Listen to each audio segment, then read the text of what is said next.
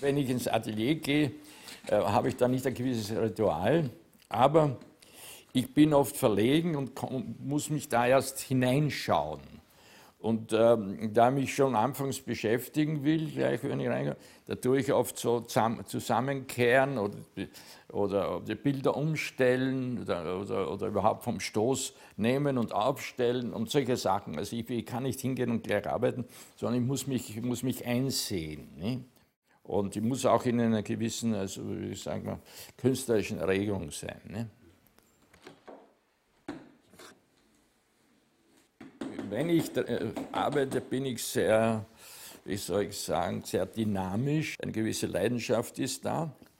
Aber ich kann nicht äh, das durchhalten durch eine ganze Stunde, sondern ich muss immer wieder etwas Frisches haben, äh, wo ich hineingehe. Und deswegen arbeite ich so, dass ich da immer hineinmal oder zeichne oder hineindings, was mir gerade einfällt, und dann gebe ich es aber weg und nehme das nächste. Und das, diese, diese Arbeitsmethode hat sich bei mir am fruchtbarsten erwiesen. Es ist vielleicht, ich weiß, andere Künstler machen das nicht so exzessiv, nicht? dass sie gleich an vielen Bildern arbeiten. Nicht? Und ich, bei mir ist es oft so, dass ich auch Bilder, die schon älter sind, nicht? Äh, noch hineinarbeite. Ich habe oft mit meinen eigenen Bildern ein, ein großes Ungenügen. Das äh, nicht so sehr, wenn Sie im Atelier stehen, da, da, da, das sehe ich nicht so, da sehe ich so optimistisch. Wenn Sie aber in einem fremden Rahmen sind, im Museum oder irgendwo oder bei, bei anderen in der Wohnung, dann sehe ich komischerweise vor allem die Schwächen und die Schwachstellen und ich möchte am liebsten, äh, soweit das juristisch möglich ist, da hineinarbeiten und weiter, weiterarbeiten. Ne?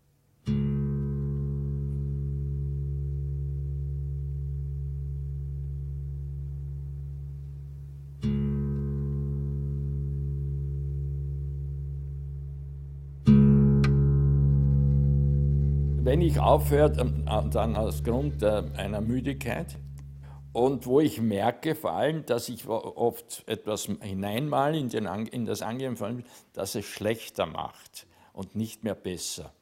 Und da muss ich sofort sozusagen irgendwie mir sagen, ja, jetzt hör mal auf, schau mal nicht mehr hin, geh aus dem Raum, dann ich rast mich dann aus und lasse das abklingen. Und dann erst nach einer gewissen Zeit, wo das abgeklungen ist, bin ich auch wieder sozialfähig. Ne?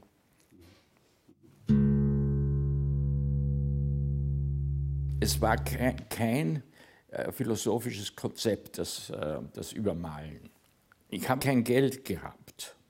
Und da bin ich auf die Flohmärkte gegangen, habe alte Bilder gekauft, die waren billiger als wie die neuen Leinwände. Ne?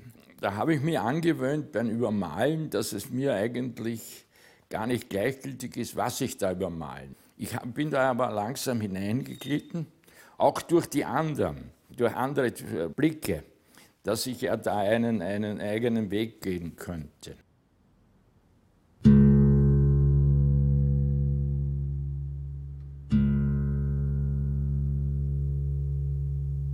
Ich habe mich in den 90er Jahren angefangen, für alte Kunst zu begeistern, vor allem die italienische Frührenaissance, aber auch die Holländer.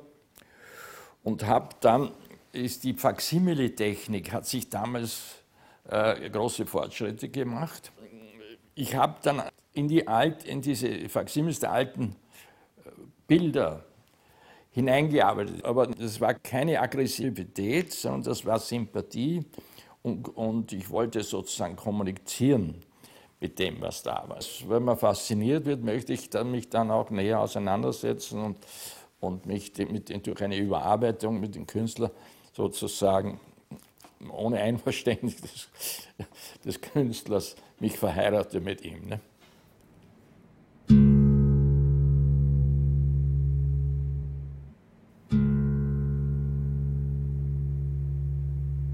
Ende der 60er Jahre ist mir passiert, dass ich gezeichnet habe. Und da war zufällig ein Spiegel vor, hinter den, also nach den Tisch an der Wand. Da habe ich gemerkt, dass ich beim Zeichnen immer Grimassen schneide oder mimische Veränderungen. Also ich war so drinnen in der Sache, dass ich das, dass ich das im Gesicht sozusagen also irgendwie wiedergespiegelt habe. Da ist mir die Idee gekommen, dass ich das dann mit einem Fotografen mache. Das ist also, hat eigentlich ganz gut funktioniert, wenn auch von 100 Fotos dann für mich eigentlich nur fünf bis sechs äh, in Frage gekommen sind, wo ein, ein konzentrierter Punkt war. Ich habe das dann natürlich, das ist eine Mischung ein bisschen von tragisch-komischen. Das Ganze, das äh, war mir, ist mir langsam bewusst geworden, weil die Grimassen können sehr, zwar sehr ernst sein, aber ich habe das auch ein bisschen mit komödiantischen Elementen da vermengt. Dann habe ich aber das aufgelegt und äh, auf, dem, auf, auf, auf, einen Tisch oder am Boden, wo es immer es war, habe gemerkt, das ist zwar sehr interessant, aber ich brauche da Akzente da drin. Ich habe angefangen hineinzuzeichnen. Aber nur, nur wenig, nur so, dass, dass die Mimik unterstrichen worden ist.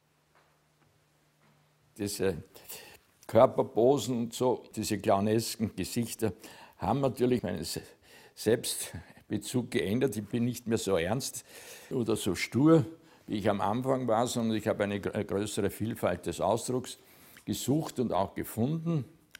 Und dann hat sich auch eine gewisse Selbstironie eingestellt.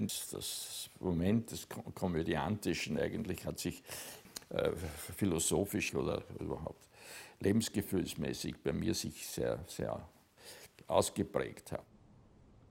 Da hat sich dann eine ganze Serie ergeben und äh, ich war eigentlich überzeugt, dass das unter Umständen mein Lebensinhalt wird. Aber schon nach sechs Jahren habe ich genug davon gehabt. Ich habe mein Gesicht nicht mehr sehen können. Ich habe das Bedürfnis gehabt nach etwas Gegenteiliges.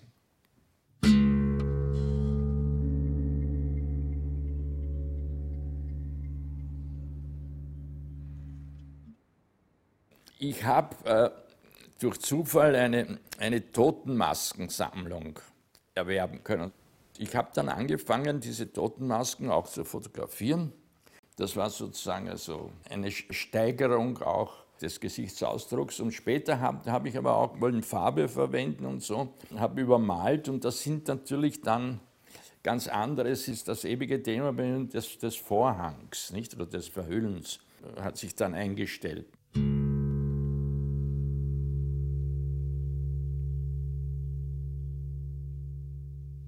Also die Verhüllung ist ein sehr wichtiges Prinzip. Ich glaube, es war Karl Kraus, der gesagt hat, dass die Kunst aus der Lösung ein Rätsel macht. Die Rätselhaftigkeit ist eigentlich das Wichtigste, die Vieldeutigkeit. Ne? Wenn man wenn irgendwelche Kunsthistoriker eine Führung machen muss, dann legen sie sich zu eindeutig fest. Ne? Und dieses, die Vieldeutigkeit kann aber nur der Künstler machen, äh, beziehungsweise das ist in ihm in dem, in dem Bereich der, der, Malerei gegeben, dass die Verbalisierung eigentlich nicht nie ganz stimmt. Ne?